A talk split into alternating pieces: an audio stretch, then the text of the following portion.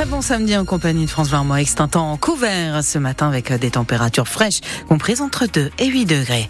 Le journal Louis Guélec, le salon de l'agriculture ouvre ses pans dans un climat de tension. Emmanuel Macron est arrivé tout à l'heure pour l'inauguration. Des dizaines d'agriculteurs ont forcé une grille pour entrer dans les travées de la manifestation. Il y a eu des heures avec les services d'ordre. Plusieurs dizaines d'agriculteurs avaient d'ailleurs campé porte de Versailles cette nuit pour maintenir la pression.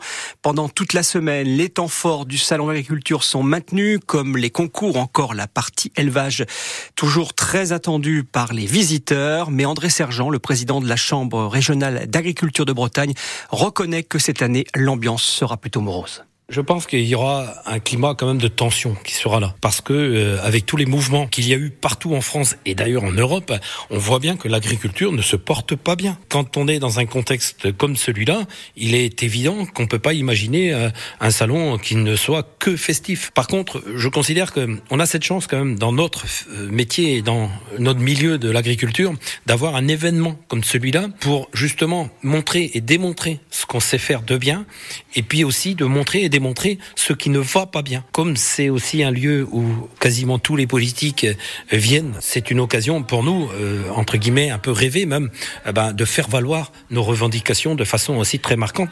Mais là, on n'est même plus au stade de faire valoir nos revendications, on est plutôt au stade c'est quoi les solutions que vous nous proposez? Et finalement, il n'y aura pas de grand débat lors du salon de l'agriculture après le refus de la FNSEA et la polémique autour des soulèvements de la terre. France Bleu en direct toute cette semaine du salon de l'agriculture. Des automobilistes visés par des jets de projectiles la semaine dernière sur la 4 voies Rennes-Nantes. Plusieurs véhicules ont reçu des morceaux de bitume décollés à hauteur de Noyal-Châtillon-sur-Sèche dans la nuit du 13 au 14 février.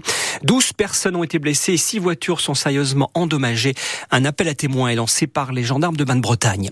À Rennes, une enquête ouverte et une autopsie ordonnée après la découverte du corps d'un jeune homme de 22 ans hier après-midi au pied d'un immeuble rue de Brest. Le procureur de la République évoque une probable défenestration sans en connaître les causes à ce stade. Il y a deux ans, jour pour jour, le 24 février 2022, la Russie envahissait l'Ukraine. Deux ans après, le bilan humanitaire est d'au moins 70 000 morts et 120 000 blessés côté ukrainien, sans compter les 6,5 millions de réfugiés qui vivent à l'étranger, dont 4 000 en Bretagne. La moitié d'entre eux est à ce jour soit en formation, soit en emploi dans notre région. L'association Solidarité Bretagne-Ukraine organise cet après-midi à 14h, place de la République à Rennes, une grande marche de soutien au peuple ukrainien. Et tout à l'heure, dans le journal de 9h sur France Bleu Armorique, vous entendrez le témoignage de Tétiana qui vit à Cesson-Sévigné près de Rennes. Les préfectures d'Ille-et-Vilaine et des Côtes d'Armor anticipent les tenues éventuelles de rêve party ce week-end dans les deux départements. Elles ont pris un arrêté d'interdiction qui court jusqu'à lundi matin 8 h Elles mettent en avant un risque de trouble à l'ordre public et de risque sanitaire. En foot, enfin une finale pour les Bleus. Et oui, l'équipe de France féminine dont fait partie la Bretonne Eugénie Le Sommaire s'est qualifiée pour la finale de la Ligue des Nations hier soir à Lyon après son succès 2-1 face à l'Allemagne, une victoire qui s'est construite en première période grâce à des buts de Diani et Karchaoui devant plus de 30 000 spectateurs. À la grande joie de les milieu de terrain grâce C'est ça, c'est une fierté. On voulait euh, très bien entamer ce match euh, ce soir, voilà, avec euh, beaucoup d'agressivité, beaucoup de rythme. Voilà, aujourd'hui, on remporte ce match face à l'Allemagne. Il fallait répondre présente ce soir. On savait que l'Allemagne c'était très physique. Il fallait répondre dans l'agressivité, surtout nous au milieu de terrain avec Amandine aussi. Voilà, il y avait cette bataille aussi d'agressivité.